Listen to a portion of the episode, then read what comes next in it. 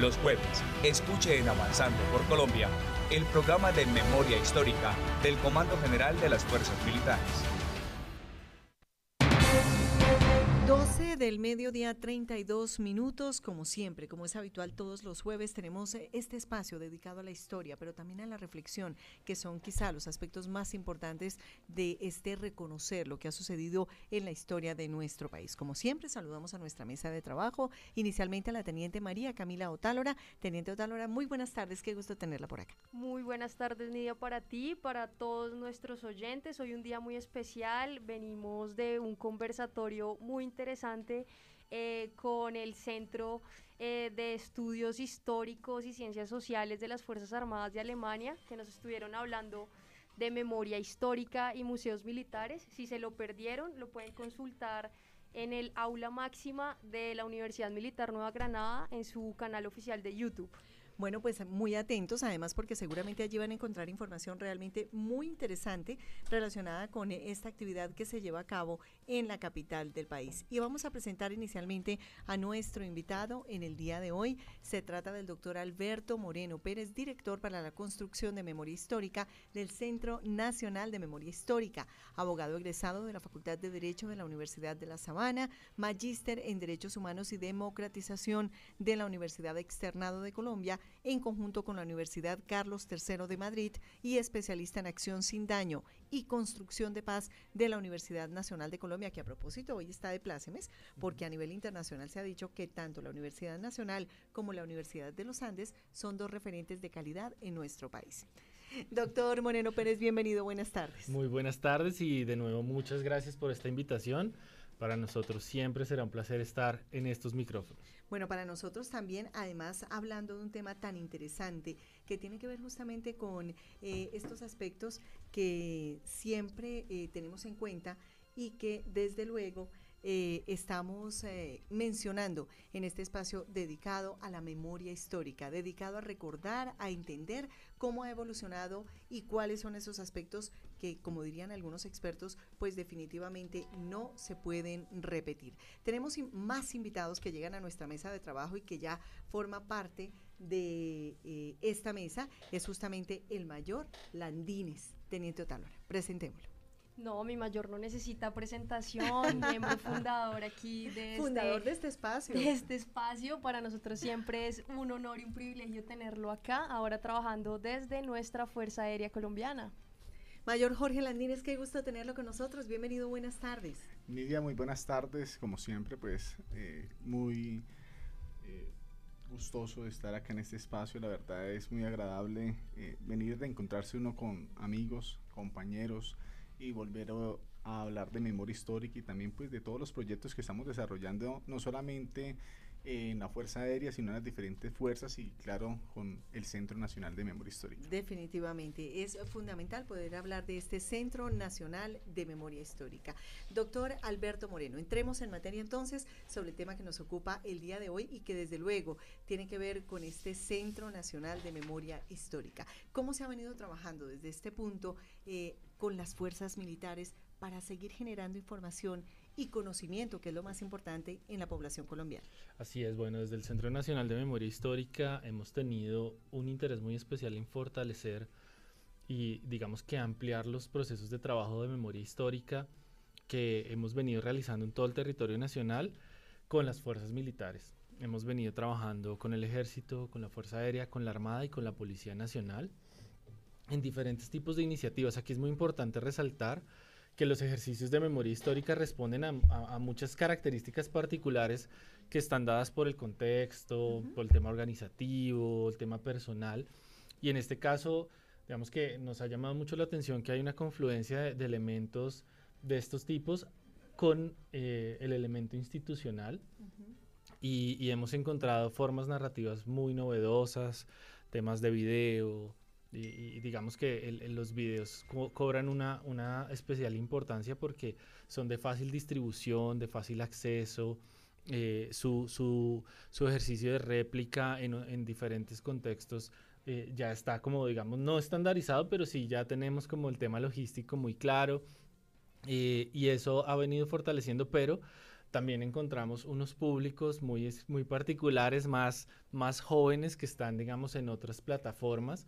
Y es así que hemos llegado también a, contenidos multimedia eh, que son muy interesantes porque nos permiten cierta interacción con, con los materiales, con los contenidos, nos permite también a través de algunas notas de voz eh, tener cercanía con estas personas, sentir es, es, eh, los efectos de la voz como en la radio, es, mágico. Entonces, eh, ha sido muy interesante porque es a través del ejercicio que han venido realizando las Fuerzas Armadas, eh, también un fortalecimiento que hemos tenido como equipo técnico en, este, en este ejercicio. Y, ha sido también muy importante para nosotros, como lo he dicho en otras oportunidades, eh, trabajar en torno a la humanidad, ¿no? a esta persona que como lo, decimos en algunos productos, que detrás del uniforme es otro padre, otro hermano, hermana, hijo, y, que de todas formas han sido víctimas en el marco del conflicto armado. Entonces también reconocer esa victimización no solo en ellos como seres humanos y personas y ciudadanos y ciudadanas, sino también a sus familiares. Que es fundamental, Mayor Landines. Cuando se habla de las fuerzas militares y el apoyo, el reconocimiento que están haciendo a esta memoria histórica, ¿cómo lo puede usted caracterizar? Pues la verdad características tienen muchas. Yo creo que, que, una de las más importantes es generar confianza, ¿no? Y pienso que eso fue algo que hemos venido trabajando con, no solamente con nuestras víctimas, sino también de forma interinstitucional con el Centro Nacional de Memoria Histórica para poder generar esos puentes y esos lazos que nos permitan construir memoria y darle voz precisamente a aquellas víctimas que no la han tenido. Recordemos que en el caso pues de nosotros como fuerza pública a la fecha tenemos un poco más de 403 mil víctimas. Eh, también es muy importante hablar que desde el año 2015 iniciamos, eh, digamos, todo este trabajo con el centro. Ya en el 2016 tuvimos nuestra primera investigación producto de, de un trabajo muy arduo que se realizó en ese instante. Eh, tuvimos publicaciones como Esa mina llevaba mi nombre, La guerra escondida, Recuerdos de selva, unas con afectados y víctimas de minas antipersonales, el otro ya a través de un hecho victimizante completamente doloroso como es el tema del secuestro. ¿Cierto? Posteriormente ya avanzamos eh, ya a nivel de fuerzas, eh, cada una con algunos trabajos importantes. En el caso de nosotros como Fuerza Aérea, hace poco, tú sabes que publicamos un documental con el Centro Nacional de Memoria Histórica. Que además fue todo un éxito mayor. Que fue todo un éxito. Sí. Víctimas Anónimas, un trabajo también que duramos 12 meses realizando, un trabajo bastante arduo. Eso fue durante todo el 2021, en tiempos de pandemia. Eh, trabajando con nuestras víctimas, con el personal profesional del Centro Nacional, con el personal de la Fuerza Aérea y logramos sacar adelante la iniciativa. Eh, y como tú lo, lo, acabas de decir, pues fue un éxito. Estuvimos nominados a, a la categoría Mejor Documental de Televisión en los premios India Catalina y nos faltó un poquito para haber ganado de pronto esa una gotica una gotica más y ya. Pero igual es importante el reconocimiento no solamente haberlo expuesto a la opinión pública y saber que se tiene un reconocimiento tan importante como ese desde nuestras fuerzas militares es fundamental o no mayor claro que sí. Yo creo que, que, que lo más lo más satisfactorio y lo más digamos lo más bonito de la iniciativa fue ver la expresión de las víctimas, ¿cierto? Entonces allí eh, esas cuatro víctimas que tuvieron voz en esa iniciativa sabían que no estaban representando a cuatro víctimas, ¿sabes? Sabían que representaban a 6.126 de la Fuerza Aérea, pero a 403.000 de, las, de la Fuerza Pública. Entonces para ellos eso fue algo muy bonito, fue algo que les permitió no solamente tener una, un reconocimiento, sino también sentirse reparados simbólicamente, que en parte era lo que nos decía el doctor Alberto cuando hablaba de memoria histórica y de la importancia que tienen esos escenarios de posacuerdo. Bueno, el Centro Nacional de Memoria Histórica se ha destacado, como lo mencionaba aquí Alberto, eh, por ser muy innovadores y por proponer nuevas herramientas de difusión de la memoria histórica que muchas veces parecen ancladas quizás solamente a los documentos escritos que nos llegan de pronto a todas las generaciones o nos llegan como por todos los canales de comunicación. Hoy estamos hablando de un tema muy especial y es de la iniciativa de Nuestra Memoria Cuenta. ¿Qué es Nuestra Memoria Cuenta, Alberto? Vale, Nuestra Memoria Cuenta podemos abordarla desde diferentes ejes. Por un lado, y como lo mencionaba mi mayor ahorita, es, eh, es una forma de trabajo articulado. Es decir, esto representó una forma innovadora de trabajar entre las diferentes fuerzas y el centro, pero además entre este equipo y las víctimas. Entonces, eh, es, una forma de construcción de memoria, sí, efectivamente innovadora, eh, porque nos, nos retó, nos retó mucho en el, en el diálogo, en la concertación, en la construcción, en la validación, pero además es una herramienta de trabajo y de difusión de la memoria histórica que busca la dignificación de estas víctimas, su reconocimiento desde una plataforma web. Sí. Eh, nosotros hemos venido trabajando micrositios con diferentes organizaciones, tenemos, digamos, cierta experiencia. Eh, y este fue un micrositio con, con, que se hizo con, con, una, con una especial atención, sobre todo en dar una voz predominante a las víctimas. Reflejar no solamente, aunque es muy importante para nosotros, el reconocimiento del hecho victimizante, pero reflejar primordialmente sus planes de vida, sus expectativas, sus sueños, cómo reconstruir la vida después de un hecho victimizante.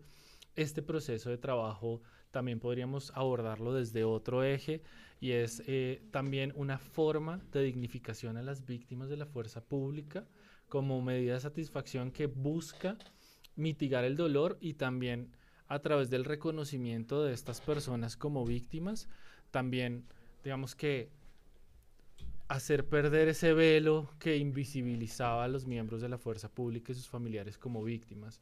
Entonces creo que esos tres ejes al confluir nos dan un, producto de memoria innovador que gráficamente también es, es, muy, digamos, muy amable en su, en su lectura, en su navegación, en su, en su entendimiento por parte de cualquier lector. Tenemos ah, en, el, en el home de este, de este micrositio también un, pequeño video en donde damos cuenta en, una presentación con cada una de las fuerzas cuál es la importancia de la memoria histórica en, este ejercicio y, en últimas también es un, es un producto que es fácilmente replicable, es decir, obviamente ya con las metodologías consolidadas, con todo el tema de programación y diseño de la web, pues es posible que tenga un crecimiento hacia futuro. Pues seguramente tenemos un invitado muy especial, Teniente eh, María Camila Otálora, y es alguien que nos va a contar, como lo acostumbramos a hacer, su historia de vida. Hablar de qué ha sucedido con nuestras fuerzas militares y de policía es fundamental para reconocer el trabajo que adelantan en materia de seguridad y desde luego todas las actividades que realizan. Sí, aquí vamos a escuchar una historia eh, muy interesante que vamos a poder encontrarla en el micrositio web Nuestra Memoria Cuenta. Por eso hoy tenemos aquí a mi coronel en uso en retiro, Alejandro Claros, experto en los campos operativos administrativos y docente de la Policía Nacional, administrador policial, especialista en seguridad y magíster en educación con formación en criminalística por parte del Cuerpo Nacional de la Policía de España y actualmente docente de los programas de ascenso de los oficiales subalternos de la policía en la Escuela de Posgrados de Policía Miguel Antonio Lleras Pizarro. Le damos la bienvenida a mi coronel Alejandro Claros. Mi coronel, buenas tardes. Eh, muy buenas tardes a todos los oyentes. Muchas gracias por la oportunidad que me dan ahorita de eh, estar con ustedes. Bueno, coronel Claros, nos encanta tenerlo con nosotros, particularmente porque hacer referencia a estas historias de vida es fundamental para entender lo que sucede en nuestro país, cómo ha evolucionado. Háblenos, por favor, de esa historia personal que desde luego nos entristece, porque sigue sucediendo, pero que sin lugar a dudas nos enfrenta a esa realidad y cómo podemos cambiarla. Bueno, pues yo creo que más que hablar de, del hecho victimizante es de pronto saber cómo a través de los diferentes procesos que uno desarrolla, pues primero psicológicos, recibiendo la atención que la misma institución a veces le brinda a uno para superar los hechos, pues todo esto ayuda como a sanar un poco las heridas, a entender un poco pues que los hechos lamentables que nos suceden a los miembros de la fuerza pública de alguna manera tienen que superarse porque la vida tiene que seguir. Todo es un aprendizaje, todo son experiencias y lecciones que, la vida pues nos, nos da para seguir adelante con lo que es el proyecto de vida que, puede cambiar un poco, lógicamente después de un hecho como, como el que me sucedió a mí, donde eh, pierdo a mi esposa y a mi hijo en una acción terrorista en el año 2011 en el municipio de Orito Putumayo, donde inicialmente pues eh, había llegado a recibir como comandante de estación, pero pues eh, ya los actores criminales habían planeado con anterioridad este hecho. Ese día que yo llego a recibir la estación de policía, pues en la noche eh, ocurre como tal la acción terrorista. Un, un integrante de, de, uno de los frentes del FARC lanza eh, un morral contra la estación de policía, que era una edificación que no cumplía muy bien con las normas técnicas de seguridad de pronto, porque no era construida con ese propósito, sino que pues se había adaptado por parte de la administración municipal y pues eh, al recibir como tal la carga explosiva no soportó la, la fuerza de la detonación como tal la estructura y se derrumbó. Ahí quedamos eh, sepultados, lesionados por los escombros que nos cayeron encima y pues la mayor afectación obviamente la sufrió mi esposa y mi hijo menor de tan solo 11 mesecitos que se encontraba en la parte externa de las instalaciones. Parece ser que la onda como que rebota contra la edificación y, y esa, ese rebote, bueno, esa acción pues es la que prácticamente termina con la vida de mi esposa y de mi hijo en ese momento. Después de eso, pues ya mmm, viene todo el tema de, de la recuperación, eh, viene también pues la intervención que, que, hacen los profesionales de la salud eh, médica, el tema psicológico, bueno, cosas que de alguna manera pues se van dando ahí en este proceso de recuperación Inclusive hoy en día pues mi hijo tiene 15 años. Al momento de los hechos él tenía tan solo 5 años y, todavía pues obviamente eso es un recuerdo imborrable en la memoria de los dos.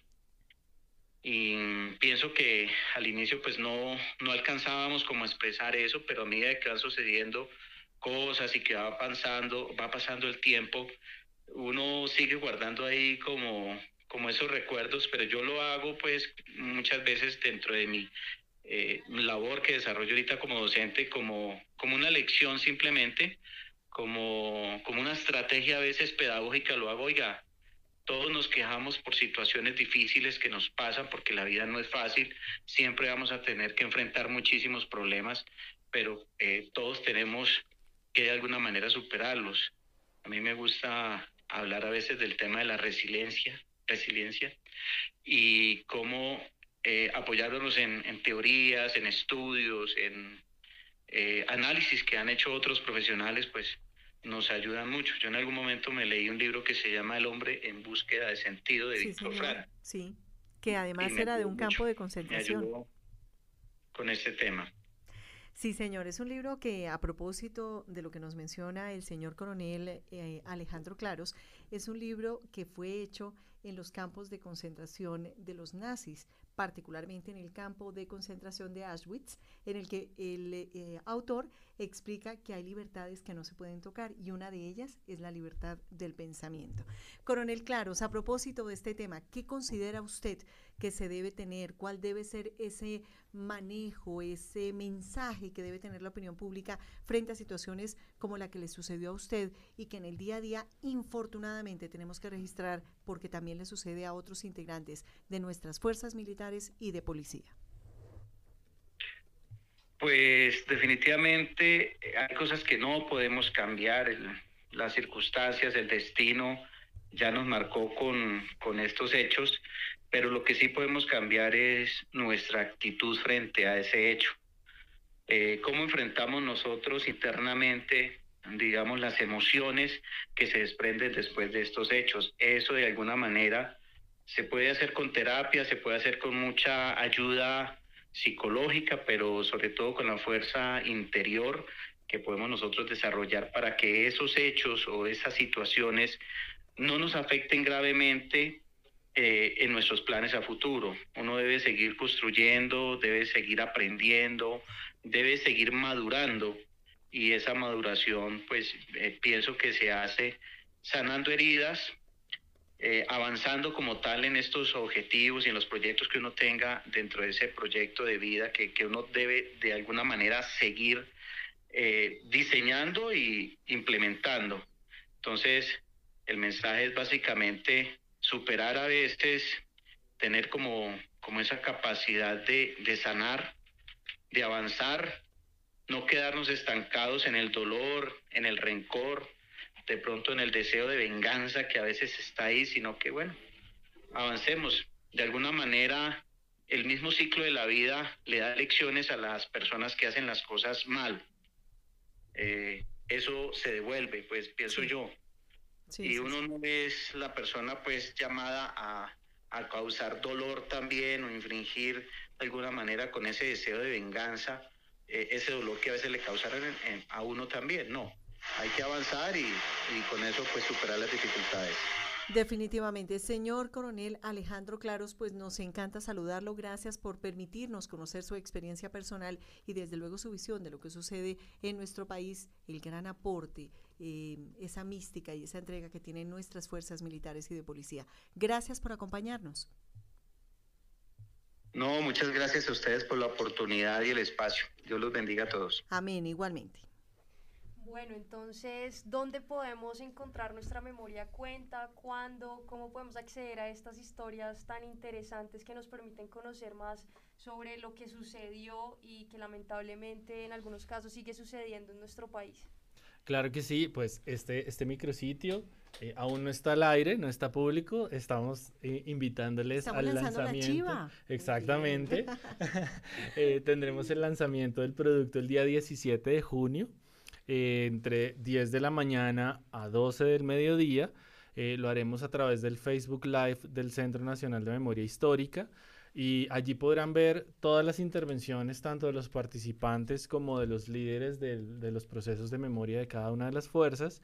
Eh, tendremos también algo muy especial para nosotros que es la entrega de los ejemplares de diversas investigaciones de las fuerzas en tema de memoria histórica a nuestro director general eh, eh, investigaciones que harán parte de, toda nuestra eh, documentación y estarán disponibles también para aquellas personas que asisten a nuestro centro de documentación.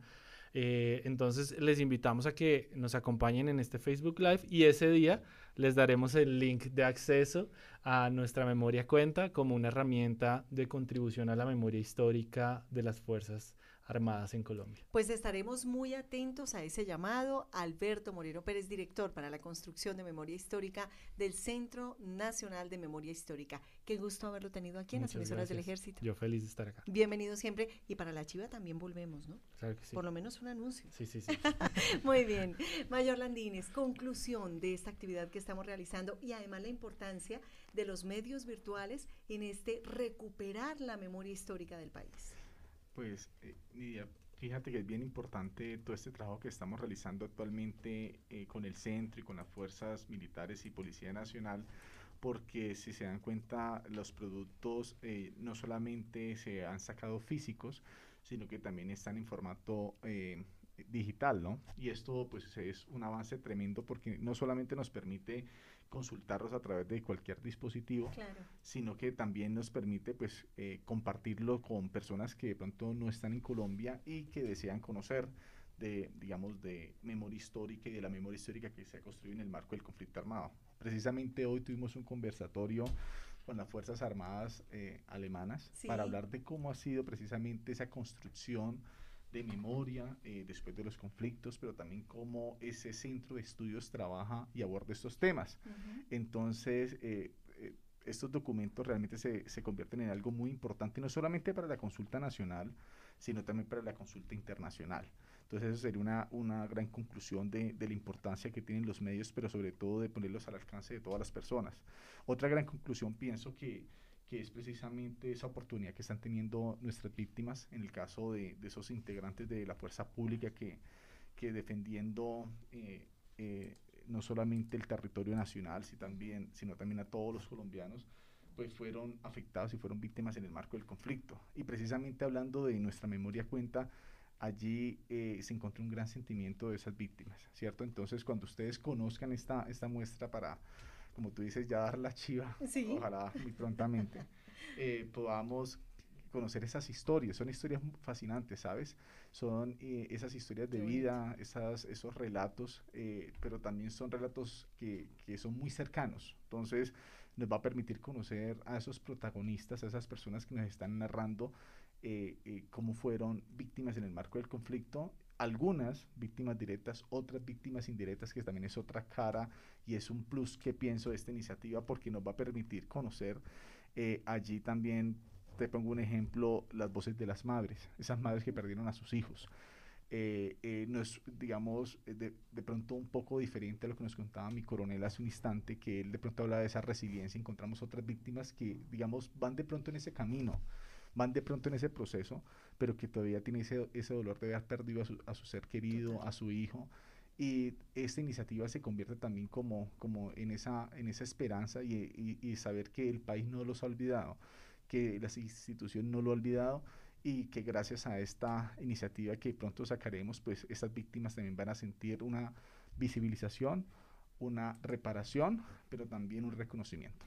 Definitivamente, Mayor Landines es una forma de inspirar lo que podemos cambiar y lo que podemos hacer con el fundamento de quienes ya pasaron por situaciones tan duras como la que escuchábamos el día de hoy. Mayor Jorge Landines, qué gusto que haya estado con nosotros el día de hoy. Vuelva más seguido. A su programa, además. Aquí estaré cada vez que me inviten y muchas gracias a, a Camila y a todo, a todo el equipo que pues hoy nos invitó acá al espacio y como siempre es un placer hablar de estos temas. Qué bueno, bienvenido siempre, mi mayor. Teniente Otálora, nos vamos, pero no podemos hacer a un lado nuestras invitaciones permanentes, nuestras sugerencias permanentes, para que todos estén atentos a lo que hacemos aquí en Avanzando por Colombia. Pero por supuesto, para complementar todo este camino por la historia, los invitamos a que nos visiten completamente gratis durante todos los días de la semana. Con fantasma incluido. Además. Debe haber fantasmas. Eso dicen. Eh, menos el lunes porque pues tenemos que arreglar la casa también, ¿no? Ponerla eh, bonita. Los, los invitamos a nuestro museo militar ubicado en el corazón de Bogotá, en la Candelaria, calle 10, número 492, Nidia. Bueno, queda la invitación, eh, Teniente María Camila Otálora. Muchísimas gracias, como siempre es un gusto acompañarla en este proceso de crecimiento con la historia. Claro que sí en compañía del sargento Víctor Gutiérrez en el Control Master y quienes hablan Nidia Janet Martínez en la coordinación, los dejamos con una excelente programación y los invitamos a que dentro de ocho días estén aquí muy atentos, 12 y 30 en punto, para hablar de historia. El Ejército Nacional ha puesto a su